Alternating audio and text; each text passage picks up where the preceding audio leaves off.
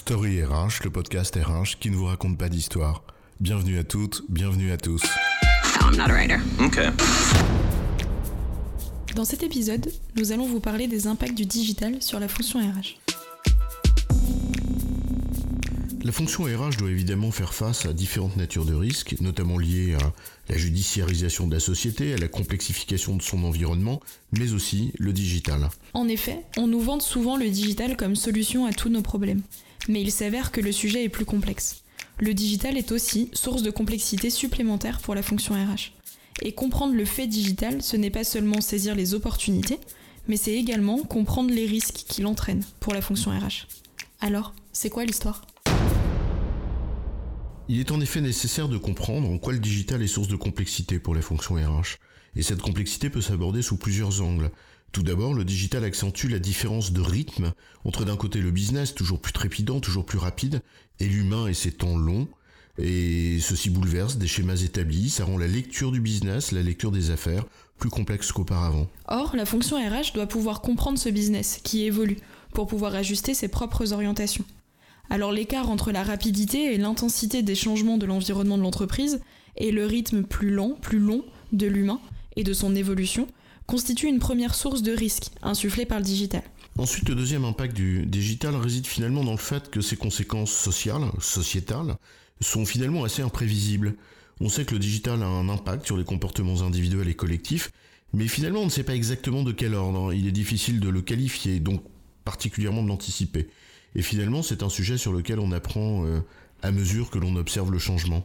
Et cela pose un problème pour la fonction RH, qui doit naviguer au travers de ces incertitudes, s'adapter rapidement aux évolutions qu'elle observe sans pouvoir réellement le faire, dû à l'inertie à la fois des humains et des cadres institutionnels dans lesquels nous évoluons. Oui, d'ailleurs, cette, euh, cette imprévisibilité du digital que subit la fonction RH sur le comportement de ses collaborateurs, elle le subit euh, également sur ses propres compétences.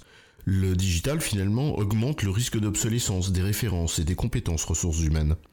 Tu as raison, les univers de référence de la fonction RH sont sérieusement modifiés, invitant à aborder les sujets avec une vision plus globale, plus transverse, tout en mariant des techniques plus pointues et en faisant appel à des domaines professionnels finalement assez éloignés du métier ressources humaines en tant que tel.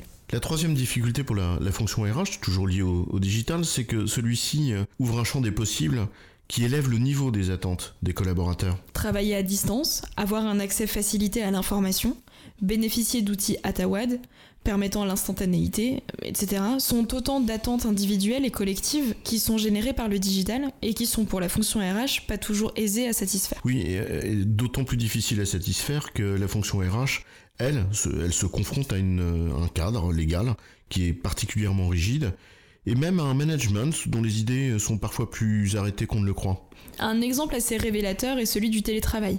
On observe encore bien souvent des postures qui peuvent sembler d'un autre temps et qui posent des questions de fond, bien au-delà de la simple capacité à mettre en place ce télétravail d'un point de vue outil. C'est vrai que le, télétravail est en cela un formidable révélateur de la pauvreté de nos pratiques euh, managériales. Euh, bref, tu as raison, c'est là toute la difficulté de la fonction euh, ressources humaines.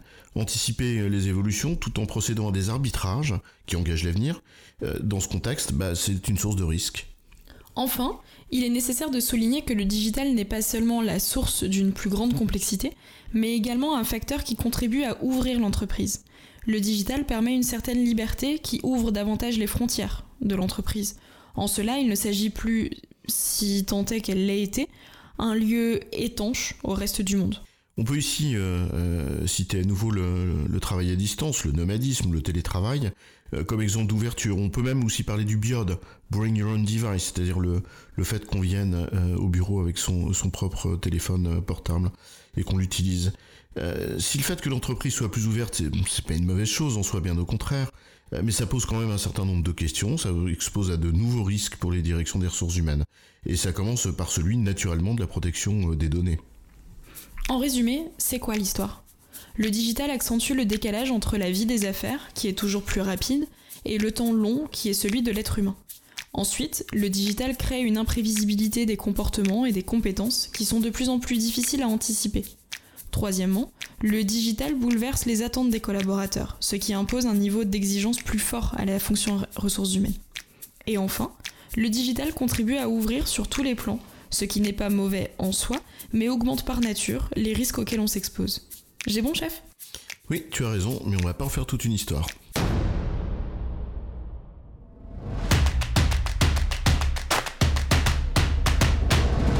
Story RH, le podcast RH qui ne vous raconte pas d'histoire. Retrouvez tous les épisodes sur storyrh.fr.